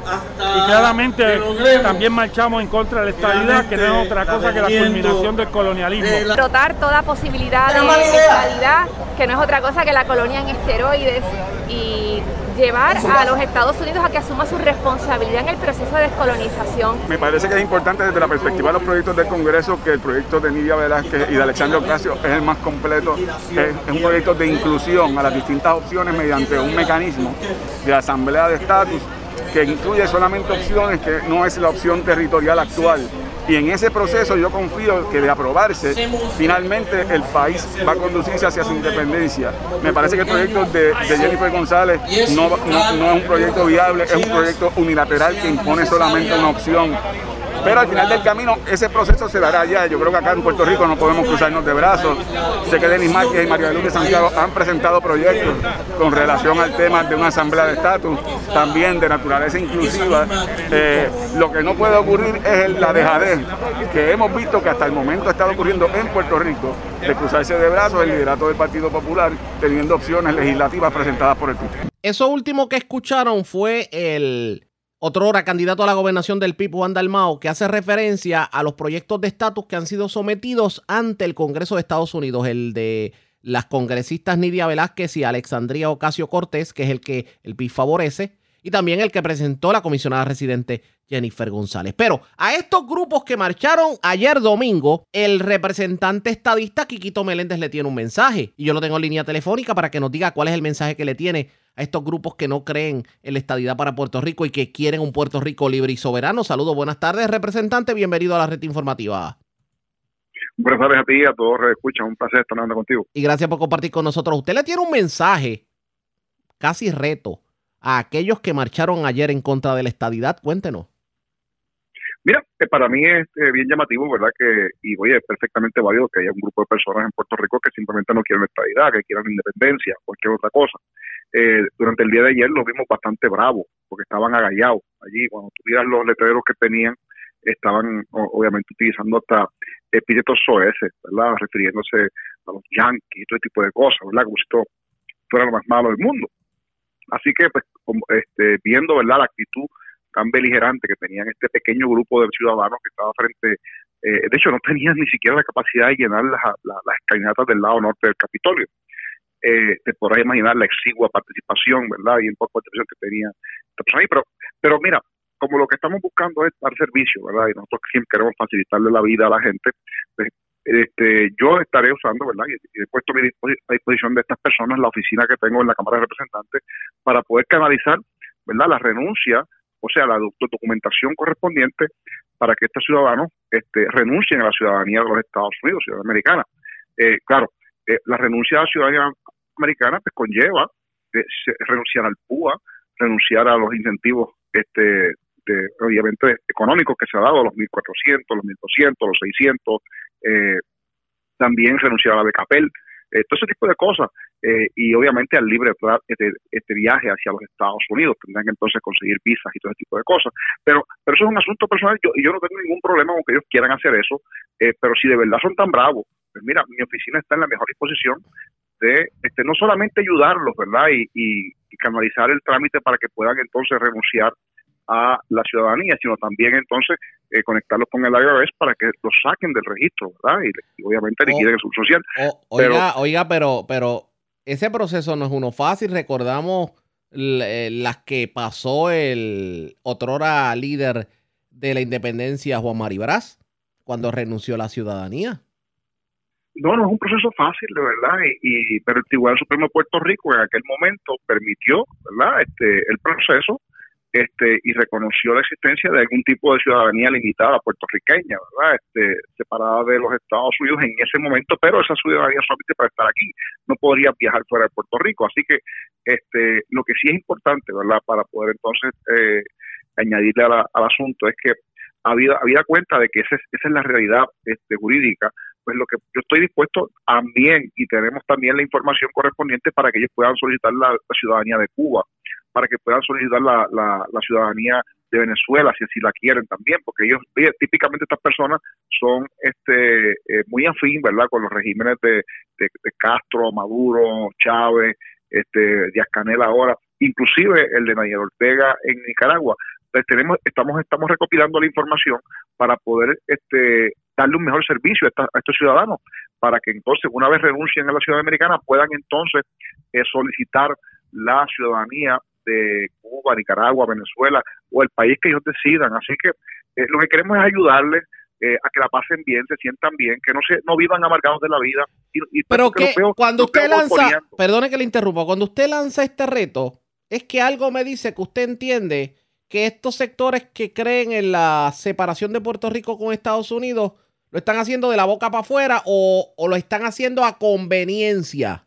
O sea, en algunos casos somos los más contra el tío Sam y en otros casos como las ayudas, los, los incentivos, los púas de la vida, somos los más americanos. ¿De eso que me está hablando? definitivamente eso que te estoy hablando. Yo creo que esto es, un acto, un gran acto de hipocresía. Oye, yo, yo sé que dentro de esa lucha hay personas que seriamente creen en la independencia para Puerto Rico y oye, y, no, eso es perfectamente válido, creo que es una solución sumamente digna.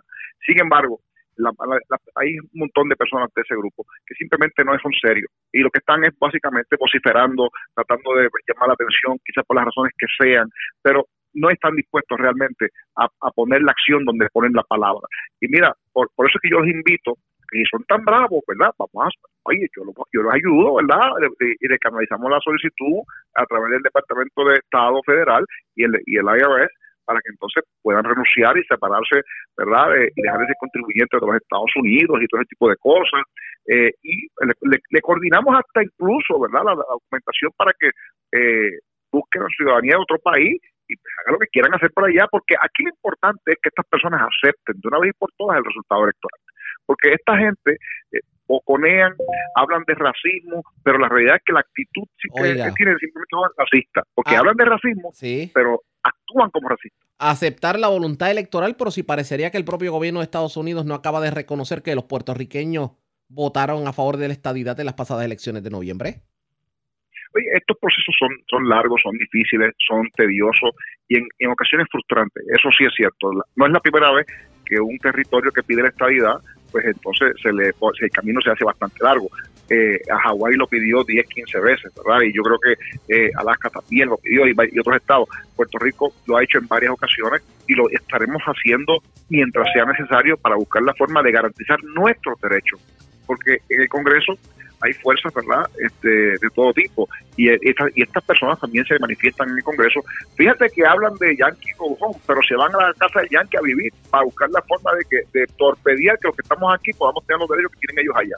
Así que es una gran hipocresía todo lo que sucede relacionado con este asunto. Así que eh, yo creo que estas personas lo que son son eh, racistas, están usando epítetos que son racistas, misógenos, para buscar la forma de dirigirse a los que, no solamente a los, que, a los, yanquis, ¿verdad? A los, americanos, como le llaman ellos, sino también este, a los que creemos en la estabilidad aquí en Puerto Rico. Y el 53% de los puertorriqueños habló y le corresponde a ellos obedecer, les guste o no les guste. Así funciona la democracia.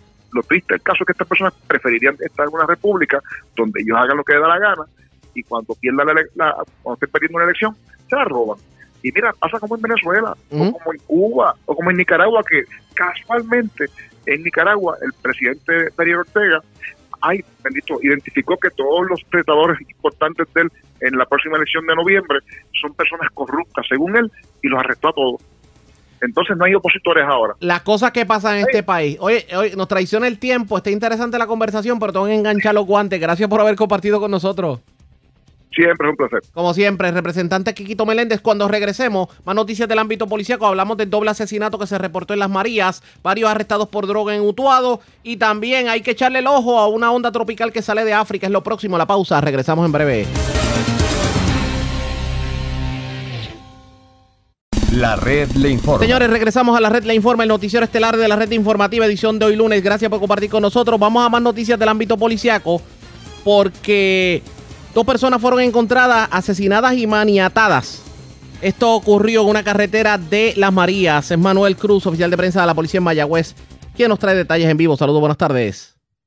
Eh, saludos, buenas tardes. Incorrecto, en fecha de hoy, 13 de septiembre, eso de las 7 y 30 de la mañana se recibió una llamada al distrito de Las Marías indicando de dos personas tiradas a la orilla de la carretera. Esto en, eh, ubica en el barrio Altozano, en el municipio eh, mencionado de Las Marías. El teniente Pablo Torres se dirigió al lugar atendiendo esta querella, encontrando dos cuerpos a la orilla de la carretera.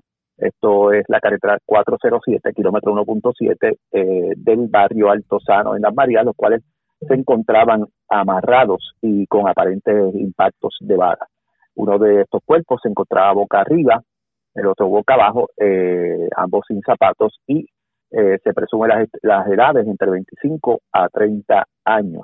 Se le dio conocimiento al agente José Acevedo Olivencia, al teniente también Aníbal Pérez, director de la División de Homicidios del Cuerpo de Investigaciones eh, Criminales y el fiscal del turno de Mayagüez, eh, quienes están investigando en este momento. Gracias por la información. Buenas tardes. Buenas tardes. Gracias, era Manuel Cruz, oficial de prensa de la policía en Mayagüez. Del oeste vamos a la zona de la montaña. Tres personas fueron arrestadas eh, en medio de una intervención policíaca en la carretera 10 de Utuado. Le ocuparon drogas a estas tres personas. Javier Andújar, oficial de prensa de la policía en Utuado, con detalles. Saludos, buenas tardes. Buenas tardes, Arrega. Buenas tardes a todos los amigos de Escucha, como tú bien dijiste, y tenemos por aquí que la información eh, que nos ofrecieron fue que personal de la División Drogas de Utuado realizó un plan de vigilancia que resultó con el arresto de tres individuos, estos de 43, 44 y 46 años. Los tres individuos son residentes en Utuado. A los individuos se les ocupó seis de heroína, 261 efectivos y un Hyundai Accent del 96. Estos fueron sorprendidos mientras realizaban una venta de sustancias controladas en la mencionada carretera número 10, kilómetro 49.8, aquí en Utuado. El agente Santiago de la División Drogas y Narcóticos consultó el caso con la fiscal Elizabeth Acevedo, quien instruyó a citar los individuos para el día de hoy para la erradicación de cargos correspondientes. Cabe mencionar que obviamente nosotros tenemos identificado a las personas, que los tres personas involucradas en este caso ya tenían casos pendientes por sustancias controladas. Básicamente eso es lo que tenemos en el área de policía que durante el fin de semana. Gracias por la información. Buenas tardes. Buenas tardes. Gracias, era Javier Andújar, oficial de prensa de la Policía en Utuado de la zona de la montaña, la metropolitana, porque se llevaron 16 relojes, una cadena y una pulsera tipo cubana, todo valorado en 12 mil dólares. Todo esto se lo llevaron de una residencia en Cerro Gordo, en Vega Alta. Mayra, ya, el oficial de prensa de la Policía en Bayamón, con detalles. Saludos, buenas tardes. Sí, buenas tardes. La información que tenemos es que un escalamiento fue reportado en horas de la mañana de hoy, ocurrido en el Paseo Balandra de Cerro Gordo, en Vega Alta. De acuerdo a la información preliminar, alegó el querellante que alguien el cual desconoce forzó la puerta de cristal corrediza del segundo nivel de su residencia, logrando acceso al interior del mismo, apropiándose de 16 relojes de diferentes marcas, una cadena y una pulsera tipo cubana de 14 quilates valorada en 12 mil dólares. Además, el individuo se apropió de una caja fuerte que en su interior contenía 26.500 dólares en efectivo. Al momento se desconoce el valor de los relojes. El agente Daniel Chico adscrito al distrito de Vega Alta, investigó preliminarmente y refirió a la División de Propiedad del Cuerpo de Investigaciones Criminales de Vega Baja. Gracias por la información. Buenas tardes. Buenas tardes. Gracias, era Mayra la oficial de prensa de la policía en Bayamón, de la zona metropolitana. Vamos al norte, señores. ¡Qué palo! 20 personas arrestadas en dos operativos que llevó a cabo la policía, uno en el residencial Los Murales de Manatí y el otro en el residencial Bellavista en Arecibo. Ocuparon drogas, vehículos y dinero en efectivo. Mayra Ortiz, oficial de prensa de la policía en el norte, con detalles. Saludos, buenas tardes. Buenas tardes. ¿Qué información tenemos? Durante el fin de semana, como parte de las iniciativas del plan de trabajo del área Arecibo, la División de Droga del área Arecibo preparó varios planes de trabajo de vigilancia y arresto para los puntos de sustancias controladas que operan en el residencial Los Murales en el pueblo de Manatí y el otro en el residencial Bellavista en el pueblo Arecibo.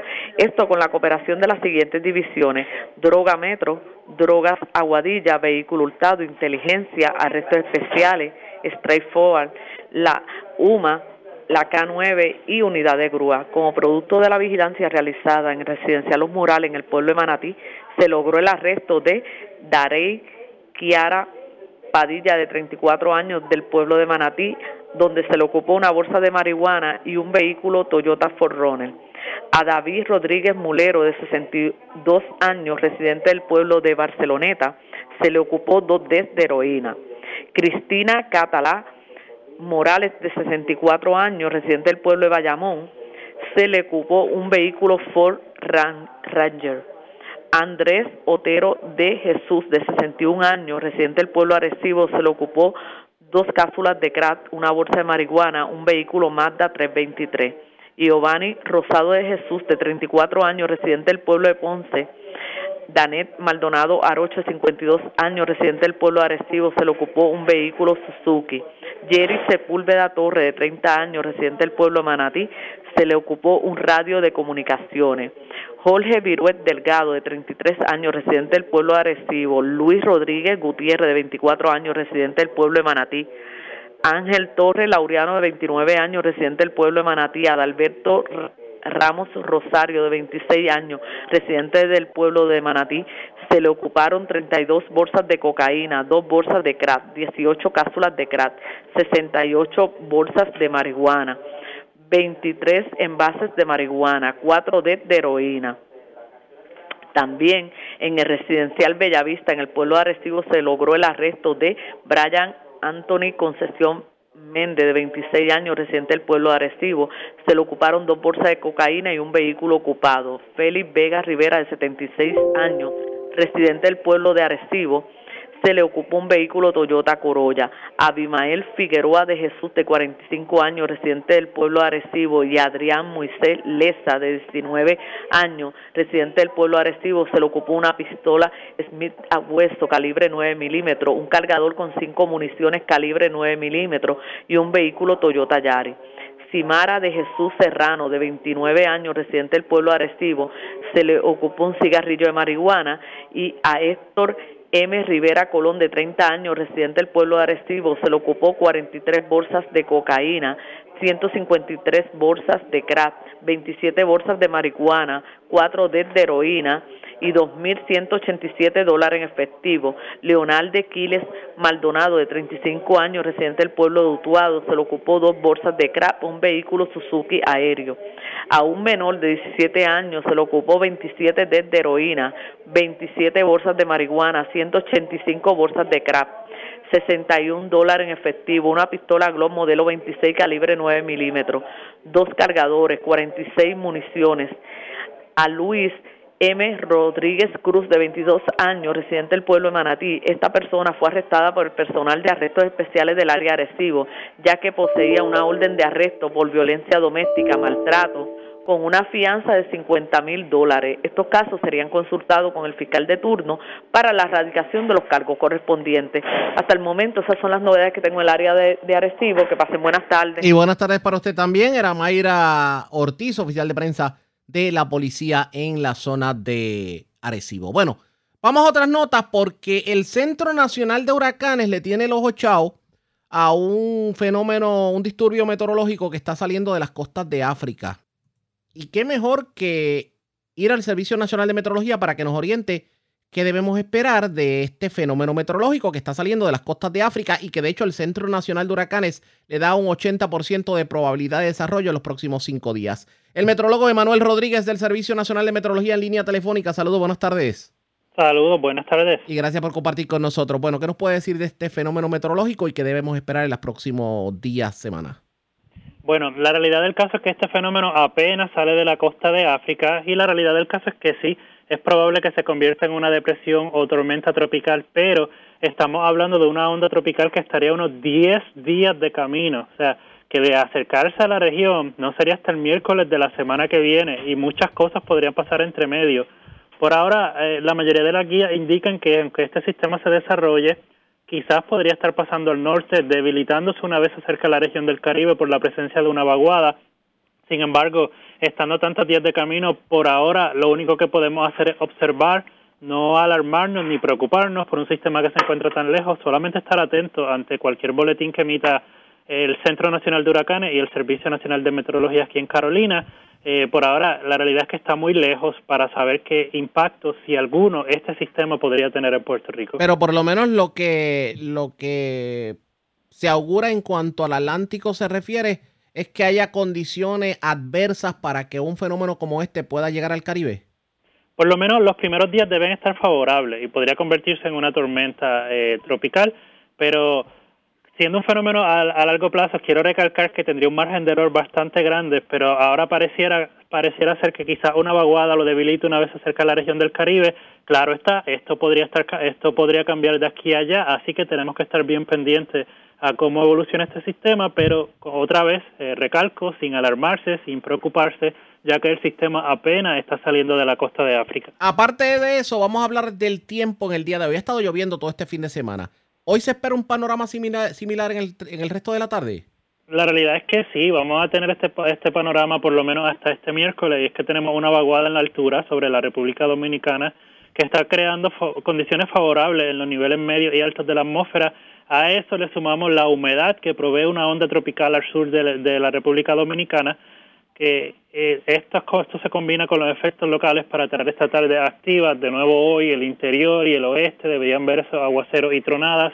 Otra línea que se desarrolla desde el Yunque hacia la zona metro y algunos aguaceros que se mueven desde el agua hacia los municipios del este. Eh, este patrón debe repetirse hoy, mañana y hasta el miércoles de esta semana laboral. Y vamos a estar pendientes. Gracias por haber compartido con nosotros. Buenas tardes. Seguro que sí, siempre a la orden. Como siempre, el meteorólogo Emanuel Rodríguez del Servicio Nacional de Meteorología. Así las cosas, hay que estar pendientes. Ya para la semana que viene, lo que puede pasar con este fenómeno meteorológico, aunque es demasiado prematuro para hablar de la cercanía al Caribe. Pero aún así, ustedes pendientes a la red informativa. La red le A la pausa, regresamos a la parte final del noticiero estelar de la red informativa. La red le informa. Señores, regresamos a la red le informa. Somos el noticiero estelar de la red informativa, edición de hoy lunes. Gracias por compartir con nosotros. Este fin de semana se observaron los 20 años del atentado a las Torres Gemelas. De hecho, hubo eventos de conmemoración en Nueva York y en diferentes partes del mundo. Y obviamente hay que hablar de ese tema, también de otros temas importantes en cuanto al acontecer nacional e internacional. Y para ello vamos a la voz de América. Yoconda Tapi y John Berneno resumen esta hora de la tarde lo más importante acontecido en el ámbito nacional e internacional. La lucha contra el COVID-19 en Estados Unidos cada vez se vuelve más compleja en un país donde millones de ciudadanos se mantienen escépticos a recibir el antídoto y en tanto el gobierno del presidente Biden lanza mandatos de vacunación para tratar de poner fin a una pandemia que ha socavado la economía y la normalidad de toda una nación.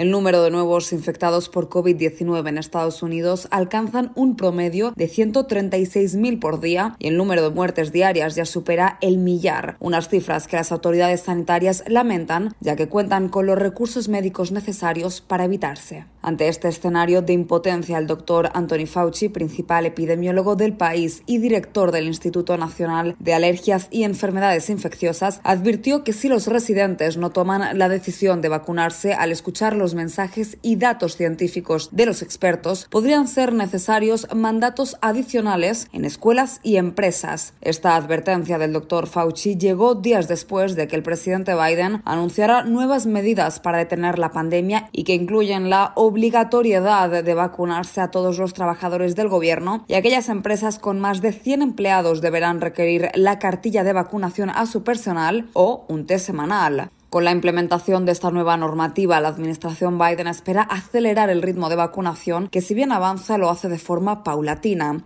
Por otra parte, los países de América Latina experimentan desigualdad en las vacunaciones, y mientras unos alcanzan niveles óptimos, otros luchan contra la baja cobertura de inmunizaciones. Yo con Tapia con los detalles. América Latina y el Caribe continúan enfrentando una significativa diferencia entre las naciones a la hora de vacunar a su población y según la Organización Panamericana de la Salud, hasta ahora solo el 28% de los habitantes de la región ha recibido el esquema completo de inmunización para protegerse contra el COVID-19. La directora de la OPS, la doctora Carissa Etienne, advirtió que el último reporte en la región registró más de 1.500.000 casos de contagio y más de 22 mil muertes. Sin embargo, la doctora Etienne dijo que las noticias son mixtas, ya que mientras Canadá, Chile y Uruguay han logrado vacunar completamente a más de dos tercios de su población, no todos los países han logrado este avance. No podemos olvidar que una cuarta parte de los países de nuestra región aún no han vacunado el 20% de su población y en, en, algunos lugares la cobertura es mucho más baja. Nos preocupa principalmente aquellos países miembros que están rezagados porque no tienen dosis disponibles. Para mencionar unos cuantos, Guatemala y Nicaragua están por, todavía por debajo del 10% de cobertura. Solamente el 11% de las personas han sido vacunadas y en Haití menos del 1% de la población ha recibido protección. Esta desigualdad es inaceptable. Para vencer esta situación, la OPS está extremando sus esfuerzos y lograr que el mayor número de vacunas lleguen a los países que más lo necesitan. Yoconda Tapia, Voz de América, Washington. En Buenos Días América seguimos con más actualidad. Familiares de las víctimas llegaron a la zona cero en Nueva York para asistir a la conmemoración de los 20 años de los ataques terroristas del 11 de septiembre. Celia Mendoza nos hace un resumen. Con un mensaje de unidad y sanación, se llevaron a cabo los eventos en conmemoración de los ataques terroristas del 11 de septiembre en el Pentágono, Pensilvania y la zona cero en Nueva York. Él trabajaba, él era paramédico. Donde casi 3.000 personas murieron, incluido el hijo de Ilia Rodríguez, el rescatista puertorriqueño Carlos Rey Lilo, quien falleció tras haber ayudado a rescatar varias personas. Evidencia de ello son las fotografías que eventualmente fueron publicadas en la prensa. Ya fue cuando se empezó a caer la torre y él se quedó ahí y no salió. Su cuerpo nunca apareció, solamente dos partes de su cuerpo al año. Por los ADN fue que nos vinieron a decir que tenían dos, porque se encontraron dos partes, que fue el torso, ¿verdad? Y la, y la mano derecha, eso fue lo que se encontró de su cuerpo. Por eso este es el cementerio donde está mi hijo. Ilia y los familiares de las víctimas tuvieron acceso exclusivo a la zona cero hasta las 3 de la tarde, hora en la que se abrió al público en general. Germano Riviera también llegó con la bandera de los Estados Unidos en la mano y recordó en conversación con La Voz de América lo que él vivió.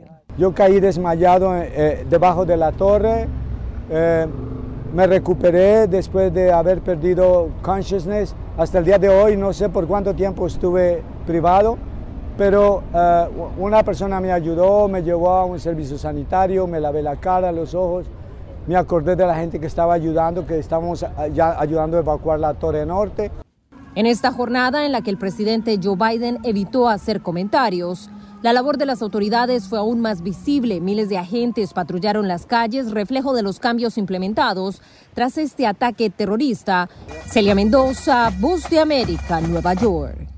Ante un aumento de infecciones y hospitalizaciones de niños por COVID-19, el Distrito Escolar Unificado de Los Ángeles ordenó que todos los estudiantes de 12 años y más estén completamente vacunados para asistir a clases presenciales, reporta Verónica Villafañe. El Distrito Escolar Unificado de Los Ángeles se convirtió en el primero en la nación en ordenar vacunación obligatoria para todos los niños a partir de los 12 años para ingresar a sus planteles y cursar clases en persona a menos que tengan una exención médica válida. La Junta de Educación votó a favor de la medida para proteger la salud de los estudiantes, enfatizando que la ciencia respalda la efectividad de las vacunas.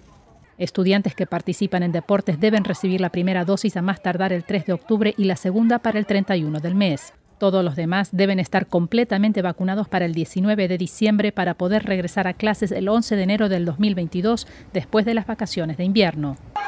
Aunque hay quienes protestaron la medida, la familia Baltasar, que se enfermó de COVID en diciembre, apoya la aplicación de las vacunas. A mi esposa fue la que más afectó, a mí me afectó, pero no tanto, pero a mi padre falleció y por parte de mi esposa también mi suegro falleció. Su hija Catherine también estuvo enferma, pero apenas cumplió 12 años, la trajeron a ser vacunada en la escuela. Sí, yo quería vacunarme.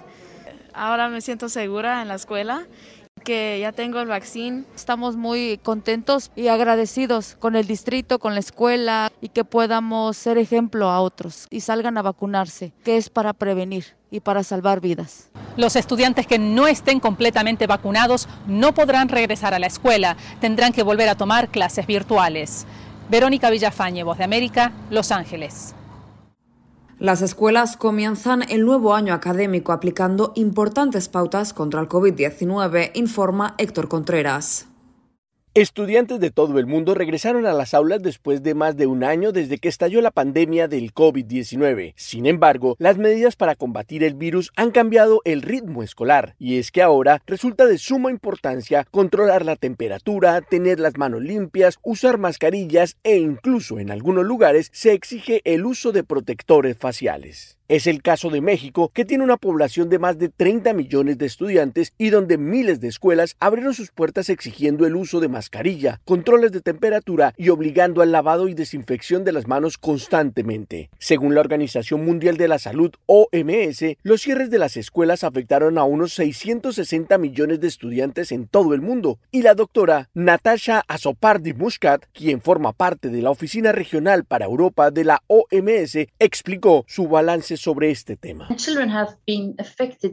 Los niños se han visto afectados de manera significativa, tanto en términos de su nivel educativo como en su progreso, en particular los niños más pequeños que se han retrasado en su progreso de lectura y alfabetización. Otro de los puntos importantes que resalta la especialista es la falta de asociación que sufren los estudiantes. De hecho, estamos bastante preocupados por el impacto en la salud mental que todo esto ha tenido en los niños.